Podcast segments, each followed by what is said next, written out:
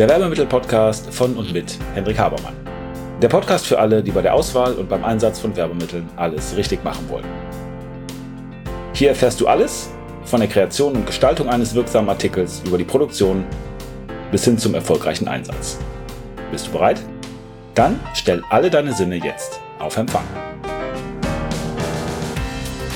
Der Werbemittel-Podcast ist hier. Mein Name ist Henrik Habermann. Freue mich, dass ihr dabei seid. Wie immer selbstverständlich. Und heute möchte ich mit euch ein wenig über das Thema Nachhaltigkeit sprechen, was ja kein aktuelles Thema ist im Sinne von, das hätte es nicht vor einiger Zeit gegeben. Aber es gab eine ganz interessante Entscheidung des Bundestages in den letzten Tagen. Und zwar soll ab 2023 die Gastronomie mit äh, den To-Go-Waren immer auch eine Mehrweg-Variante anbieten und nicht nur ein Weg, also wegschmeißbares Geschirr. Und damit soll ein Beitrag zur Nachhaltigkeit, zur Umwelt, naja, zum Umweltschutz kann man nicht sagen, aber zu einem wenigerer, zu wenigerer Belastung unserer Umwelt führen. Und ich bin mal gespannt, wie äh, das umgesetzt wird, ob zum Beispiel die Industrie äh, oder die Gastronomie in dem Fall äh, das dann so handhaben wird, dass man Mehrwegverpackungen ähm, oder Mehrweggeschirr produziert, was zwar theoretisch Mehrweg ist, aber so schlecht ist, dass es keiner einsetzen will und es wegschmeißt, eben weil es auch so günstig ist. Wir werden sehen, aber ich möchte die Gelegenheit nutzen und ein wenig über das Thema Nachhaltigkeit generell zu sprechen, denn es ist ja mehr als ein Modethema. Ich habe auch das Gefühl, dass nach Corona das Thema Nachhaltigkeit sehr, sehr, sehr viel mehr in den Fokus gerückt ist unter anderem deshalb, weil wir ja merken, dass es doch möglich ist, bestimmte Industrien einfach mal runterzufahren, wie zum Beispiel den Flugverkehr oder den Tourismus auch im Rahmen des Flugverkehrs.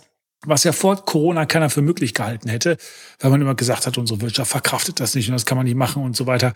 Aber es geht ja eben doch und da hat Fridays for Future durchaus recht, wenn die äh, Mädels, Jungs, äh, Menschen da sagen, ja, wie kann das sein, dass offensichtlich ja das ein riesengroßes Problem ist mit dem Klimawandel und wir aber eigentlich gar nichts dagegen tun. Und bei Corona, was global galaktisch oder aus Sicht der Erde zumindest ein wesentlich geringeres Problem ist, wir Menschen dann doch in die Handlung kommen. Also es geht ja doch und offensichtlich fehlt dann nur der Wille. Also das jetzt mal als Anlass, um ein wenig über Nachhaltigkeit zu sprechen. Und wenn wir über Nachhaltigkeit sprechen wollen, dann geht das Problem auch schon insofern los, als dass es keine Definition von Nachhaltigkeit gibt. Also was ist nachhaltig?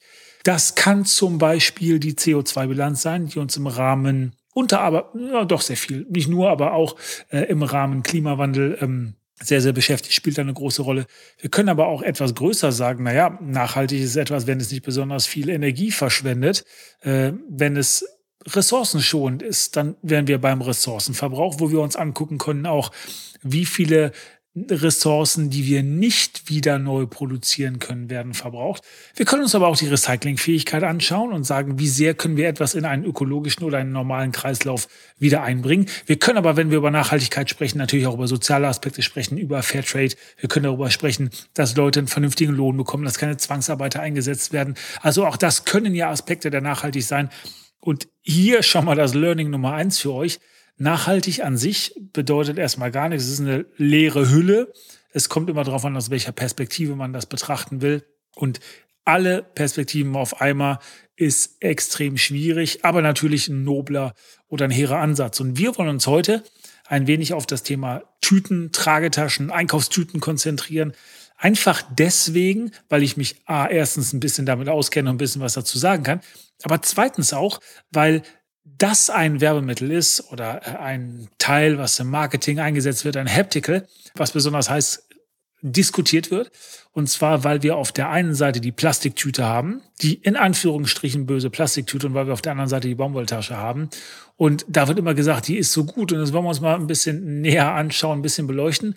Und wir nehmen noch zwei Dinge dazu. Wir nehmen noch die Papiertasche dazu.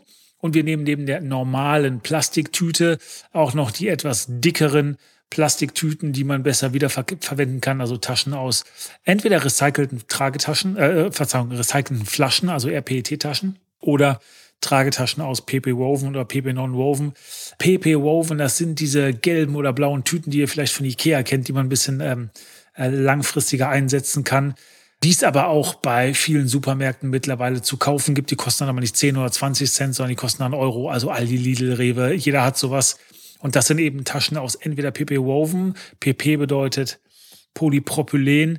also PP Woven oder PP Non-Woven, das sind zwar verschiedene Herstellungsarten. Wir wollen mal ein bisschen diese verschiedenen Sachen gegenüberstellen und dann auch mal demonstrieren, wie komplex dieses Problem der Nachhaltigkeit überhaupt ist. Und das schon mal vorweg, wenn man immer sagt, ja, die Plastiktasche ist so böse und Baumwolltasche ist so gut. Diese Betrachtung ist ein wenig unterkomplex. Die Betrachtung ist deswegen unterkomplex, weil man überhaupt nicht so tun kann, als würde zum Beispiel für eine Baumwolltasche überhaupt kein Öl verbraucht, weil allein bei der Ernte brauche ich schon, um die Traktoren und die Maschinen zu dienen, brauche ich schon Öl in Form von Kraftstoff. Und weil die Baumwolltaschen zumindest nicht aus Deutschland kommen, sondern das meiste an Baumwolltaschen kommt aus Indien oder China und das kommt zu uns, das hat ja auch einen extrem weiten Weg zurückzulegen.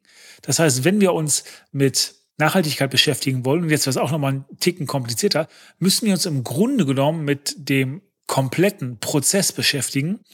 Und wir müssen im Grunde genommen die Prozesskosten berücksichtigen oder wie man in der Wirtschaft sagt, uh, Total Cost of Ownership. Letzt, letztendlich müssen wir uns alles angucken und nicht nur einen kleinen Teilaspekt, weil klar können wir sagen, naja, das Gute ist, dass Baumwolle nachwachsen kann. Und das kann eben Öl nicht, aber das ist auch das einzige Problem, was wir mit Öl oder mit Plastiktaschen haben. Die haben sehr, sehr viele Vorteile, zum Beispiel wasserabweisend, Chemikalienabweisend, sind haltbarer, sind reißfester als bestimmte Baumwollformate. Das können Baumwolltaschen eben nicht. Und wenn wir das dann ersetzen und wenn wir dann mehr produzieren und wenn wir das dann immer weiter durch die Welt schippern, also immer weiter im Sinne von immer weitere Distanzen zurücklegen müssen und wir uns den kompletten Prozess angucken, Total Cost of Ownership, stellen wir vielleicht, vielleicht fest, dass im Grunde genommen das eine Milchmädchenrechnung ist, dass wir uns selber bescheißen. Denn das ist gar nicht wirklich viel nachhaltiger. Aber gehen wir die einzelnen Teilaspekte mal durch und beziehen das dann auf die verschiedenen Materialien, die wir für Tragetaschen einsetzen können. Also, was ist mit Plastik? Nun, das ist ein endlicher Rohstoff, also Öl ist nicht biologisch abbaubar und eine Tasche baut sich in 100 bis 500 Jahren ab. Aber die baut sich eigentlich gar nicht wirklich ab, sondern die granuliert nur. Das heißt, die wird eigentlich immer kleiner, die wird eigentlich immer abgewetzter. Und das ist eben das riesen, riesengroße Problem, was wir mit Plastik haben, dass wir wissen, dass es irgendwelche Plastikinseln in den Ozeanen gibt, dass Tiere sowas fressen, Tiere sowas im Magen haben und daran krepieren. Und Öl das gilt auch für Plastiktaschen, ist halt andere, alles andere als gesund für den Körper, also ein riesengroßes Problem. Wenn wir Recyclingplastik nehmen, macht es das insofern besser, als dass wir dafür kein neues Öl verwenden. Also wenn wir Taschen aus RPET, also aus diesen recycelten PET-Flaschen nehmen, das kennt ihr, wenn ihr bei Aldi oder wo auch immer, wo ihr eure Getränke kauft oder diese Flaschen und Dosen zurückbringen, dann werden die immer so geplättet, diese PET-Flaschen. Und dann werden die in der Tat nach China oder irgendwo hingeschickt ähm, meistens im Ausland, wo das Ganze dann verarbeitet wird und irgendwas Neues draus gemacht wird. Also entweder als Rohstoff für weitere Tüten oder als für irgendwelche Plastikprodukte. Das geht eigentlich alles Mögliche. Da kann man das dann für äh, benutzen. Das heißt zwar nicht, dass das dann deutlich besser ist, weil es ja immer noch Plastik ist, aber ihr habt zumindest kein neues Plastik mehr in Umlauf gebracht ähm, und benutzt das bestehende. Papier wird ja auch oft als besonders Nachhaltig angesehen ist es aber nicht, weil ich brauche für Papier eine Menge Holz, weil ich auch immer, auch bei Recyclingpapier, neue Fasern brauche für die Festigkeit.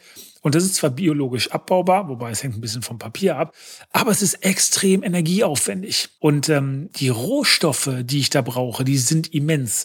Ähm, ich habe auch einen hohen Ausstoß an Kohlendioxid dafür. Aber ich brauche, um euch das Bild mal in den Kopf zu bringen, damit ihr das merkt, ich brauche ähm, doppelt so viel Energie wie bei Plastik, wenn ich Papier herstelle. Ich habe eine viel höhere Belastung von Luft und Wasser durch Stickoxide, Schwefeldioxide und andere Chemikalien.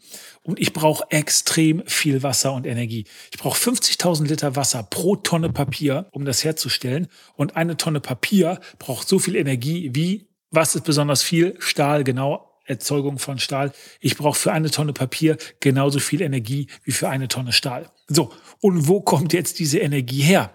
Also ich habe gerade ein bisschen über Baumwolle schon gesprochen und gesagt, naja, letztendlich muss ich die Baumwolle ja irgendwie pflücken und ernten und ich muss das Ganze bewässern und ich muss das Ganze düngen und so weiter.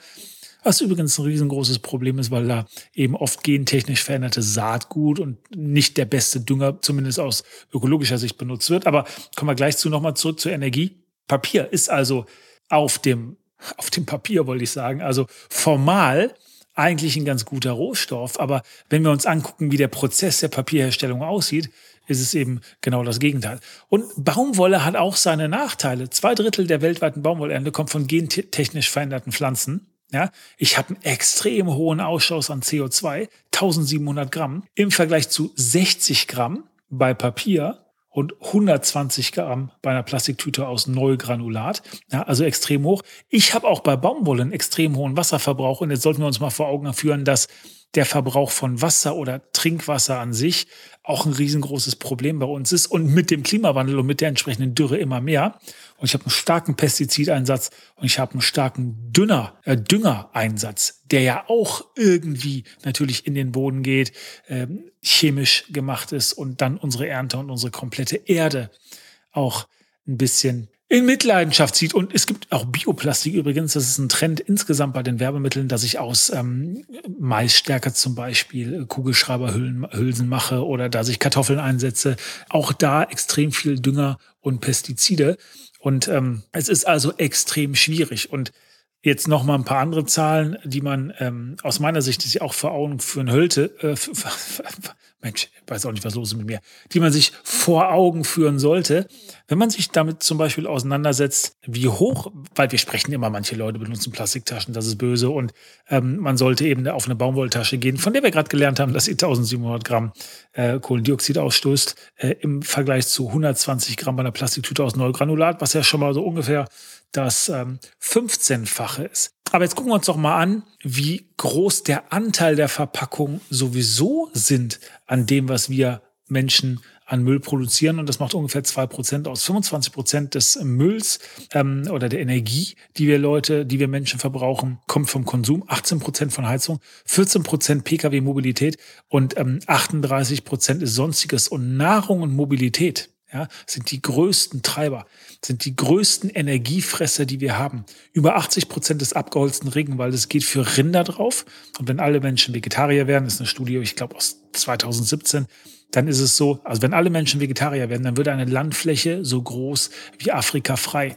Das heißt, wenn wir jetzt sagen, wir müssen alle unbedingt äh, Baumwolltaschen einsetzen, weil die Plastiktasche böse ist, naja, aber vielleicht ist das der falsche Ansatz, weil das ein viel geringerer Hebel ist. Und wir fahren ja trotzdem immer noch mit Autos durch die Gegend. Und eine Studie aus Österreich hat mal ausgerechnet, auch ganz interessante Zahl, wie viel müssten wir pro Jahr Auto weniger fahren? Wie viele Kilometer müssten wir mit unserem Auto pro Jahr weniger fahren? Damit wir Plastiktaschenverbrauch, den wir pro Jahr pro Kopf haben, ausgleichen? Und die Antwort ist 13 Kilometer ungefähr. Wir kommen hier auf die Zahlen. Nun, ein Auto volltanken entspricht ungefähr 4000 Einweg-Plastiktaschen. Der durchschnittliche Verbrauch in Deutschland liegt bei 39 Stück, geht übrigens kontinuierlich runter.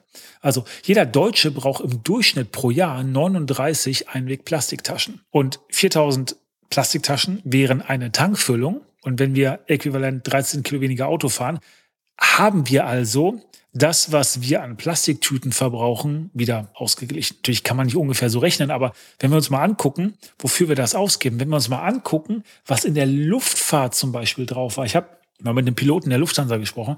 Der hat mir mal erzählt, dass wenn der irgendwie nach Rio de Janeiro fliegt, dann nimmt er, ich weiß nicht mehr, 200 Tonnen Kerosin oder so mit und packt eben dann auch ein bisschen was ein, äh, wenn er irgendwie vielleicht in Turbulenzen kommt oder er vielleicht aufgrund eines Gewitters eine kleine Lücke, äh, einen kleinen Umweg ähm, fliegen muss.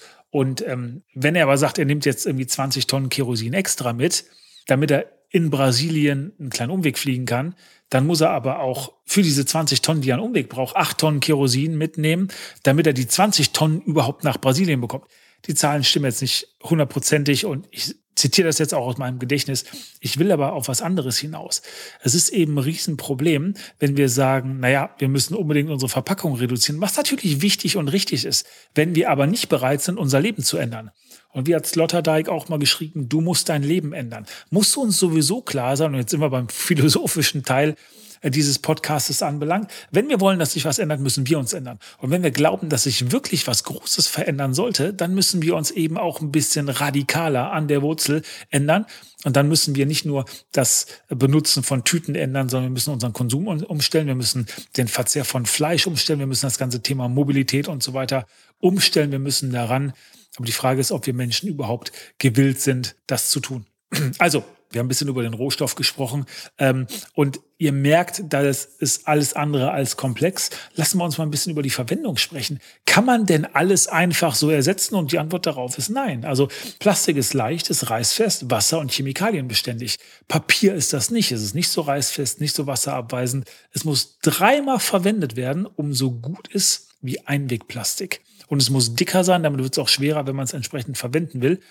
Und damit, was die Verwendung angeht, muss ähm, und die entsprechende Energie dahinter, muss eine Baumwolltasche, und das ist der Hammer, ungefähr 134 Mal eingesetzt werden, damit insgesamt der Energieaufwand, das, was an Schlechtem für die Umwelt äh, rauskommt, bei einer ähm, Plastiktasche muss eine Baumwolltasche 130 Mal eingesetzt werden, damit sie äquivalent ist zu einer Plastiktasche. Also das, was ich gerade gesagt habe, ich weiß nicht, ob es klar geworden ist, ich sage es nochmal, man muss eine Baumwolltasche 134 Mal verwenden, damit man auf den gleichen Nachhaltigkeitsindex kommt wie bei einer Plastiktasche. Das heißt, das Interessante ist übrigens dabei, dass die meisten Menschen Baumwolltaschen überhaupt nicht so oft einsetzen. Also ganz viele nehmen halt Baumwolltaschen, weil die glauben, die sind besser. Man beobachtet das auch im Supermarkt, dass viele Leute sagen, ah, ich habe keine Tasche dabei, jetzt nehme ich eben eine Baumwolltasche, weil ist besser als eine Plastiktasche, benutzen die aber nicht wirklich wieder, sondern kaufen wiederkehrend irgendwelche Baumwolltaschen und lassen die dann vergammeln oder schmeißen die weg oder heben die einfach nur auf. Das macht es überhaupt nicht besser, sondern ganz im Gegenteil, das macht es sogar deutlich schlimmer, weil ich eigentlich die 130 Mal benutzen muss, die Baumwolltasche, damit ich meine Plastiktasche ausgleiche. Also riesengroßes Problem, was das angeht. Nochmal ein paar andere Zahlen für euch. Ich gehe nochmal aufs Essen zurück. Ein Kilo Rindfleisch braucht 15.500 Liter Wasser. Ein Kilo, aus einem Kilo Glas kann man drei Glasflaschen machen, recycelt. Aber aus einem Kilo Plastik kann man 20 PET-Flaschen machen. Ein T-Shirt braucht 2000 Liter Wasser, ähm, um überhaupt produziert zu werden. Und ich denke, wenn wir da unseren Konsum ein wenig einschränken und wenn wir uns da ein bisschen ändern, dann kommen wir mehr auf Aspekte von Nachhaltigkeit, die gut sind, als wenn wir einfach sagen, ah, wir müssen jetzt unbedingt die Plastiktasche abschaffen und müssen jetzt unbedingt in Anführungsstrichen nachhaltige Taschen machen, wo wir uns dann eben nicht Total Cost of Ownership, den kompletten Prozess anschauen ähm, und Augenwischerei betreiben und glauben, wir tun dann der Umwelt damit wirklich was Gutes. Also keine Frage, Plastik ist keine gute Sache, weil das riesengroße Problem ist, dass wir nicht wissen, wie wir Plastik wieder zu Öl machen und unter die Erde bringen. Wobei das wahrscheinlich das geringste Problem ist. Wenn wir das wüssten, Plastik das Beste von allem, das Beste, was es gibt, weil Plastik hat, wenn wir uns anschauen, wofür wir Tragetaschen oder Verpackungen brauchen, hat sehr, sehr, sehr viele gute, äh, sehr, sehr, sehr viele Vorteile im Gegensatz zu allen anderen Sachen. Baumwolle übrigens kann gar nicht recycelt werden, Plastik schon. Ist auch was viele nicht wissen. Die glauben aber, Baumwolle, Baumwolle ist ja nachhaltig. Ja, in gewisser Weise schon, aber ich kann eine Tasche nicht wiederverwenden. Wiederverwenden im Sinne von, ich mache daraus nochmal eine neue Tasche. Ich kann ein bisschen Upcycling oder so betreiben, aber im Grunde genommen kann ich Papier teilweise recyceln, brauche aber immer noch gute frische Fasern dazu.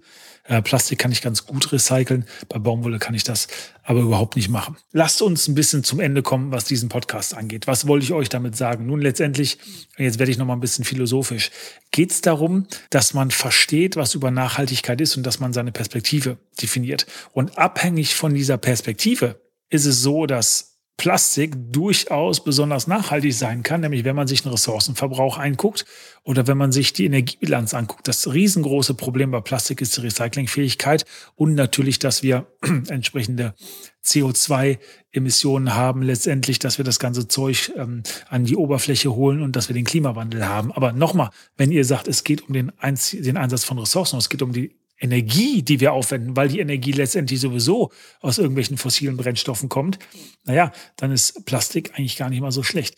Ähm, das Ziel muss es insgesamt, glaube ich, sein, dass wir das Bewusstsein steigern für das, was hier wirklich passiert und für das, ähm, was wir letztendlich unserer Umwelt antun und welchen Beitrag wir auch persönlich dazu leisten. Das hat eben nicht nur was mit Verpackung zu tun, sondern dass wir insgesamt unser Leben anschauen, darüber reflektieren und uns die Frage stellen, was wollen wir besser machen, was können wir besser machen und was sollten wir wirklich machen. Und ich glaube aber, dass wir uns auch eine äh, Sache klar machen müssen und da sollten wir vielleicht auch in gewisser Weise nett zu uns selber sein. Ich habe einen Spruch ähm, gehört von irgendjemandem, der sagte, Menschsein bedeutet, sich schuldig zu machen.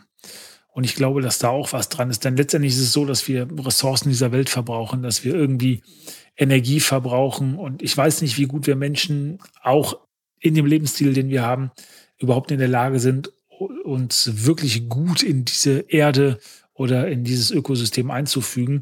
Da haben wir mit Sicherheit noch eine, eine, eine Menge Arbeit äh, an uns und allein durch die Kultur, in der wir aufgewachsen sind und durch unsere Erziehung ist es so, dass es eben nicht Gott gegeben ist, dass wir äh, uns da komplett einfügen und eben nicht einen Eindruck hinterlassen, der zum, zum Schlechten der Erde ist. Also wir sollten das Beste geben. Wir sollten natürlich unsere Kinder und die nachfolgenden Generationen noch mehr in die Richtung bringen, äh, dass es besser wird und dass wir irgendwann nicht nur CO2-neutral, sondern insgesamt neutral sind. Neutral sein im Sinne von, wir machen diese Erde nicht noch kaputter oder schlechter, und so, sondern wir sind so demütig, dass wir wissen, wo unsere Grenzen sind und dass wir ja angepasst sind, dass wir Teil wirklich der Ökologie sind und nicht der, der Henker der Ökologie. Aber wir als Generation werden das eben auch in wenigen Jahren aus meiner Sicht kaum realistisch schaffen können, äh, weil wir eben auch nicht wissen, wie das geht und weil wir auch wieder zurückfinden müssen äh, in, äh, in eine Kultur oder in ein Volk, alle, die gelernt haben, die Natur als Partner zu sehen und eben gut mit der Natur zu leben, so wie die Indianer wahrscheinlich dazu in der Lage waren. Ähm, aber ähm, soweit ist es noch nicht. Also seid auch gut zu euch selber und nehmt's, ähm, seid nicht zu streng zu euch selber, weil es wird wahrscheinlich dann, wenn wir nur übers Ziel hinausschießen und mit Aktionismus irgendwelche Maßnahmen auf die Beine stellen, die letztendlich doch schlechter ist, aber Hauptsache wir haben was getan, kommen wir auch nicht weiter. Also habt eure Perspektive, macht euch klar, was ihr wollt. Nutzt Verpackungen immer wieder. Ja, gebraucht ist immer besser als neu bei Tragetaschen. Verwendet sie so häufig ihr könnt, ihr könnt wieder und ganz wichtig auch, gebt sie zum Recycling, wenn ihr fertig seid. Und ganz wichtiger Punkt, der oft vergessen wird, designt die Taschen bitte gut und macht die Taschen schön und macht alle Hapticals und Werbemittel schön, dann werden, werden sie häufiger eingesetzt. Ähm, auch ein Fehler, der aus meiner Sicht häufig gemacht wird, dass man glaubt, dass Design überhaupt keine Rolle dabei spielt, wie gut und gerne etwas eingesetzt wird äh, und äh, wie sorgsam die Menschen damit umgehen das war's für heute. Ich hoffe, ich habe euch nicht allzu sehr verwirrt, sondern äh, ich ähm, konnte oder mir ist es gelungen, einigermaßen roten Faden zu behalten. Ich habe so viel, was ich zu dem Thema erzählen kann. Wir haben ein Webinar dazu gemacht, das ging über eine Stunde wo wir nur über das Thema Nachhaltigkeit und Recycling gesprochen haben. Ähm, jetzt sind es knapp 23 Minuten, also ich hoffe, es war ein bisschen was dabei.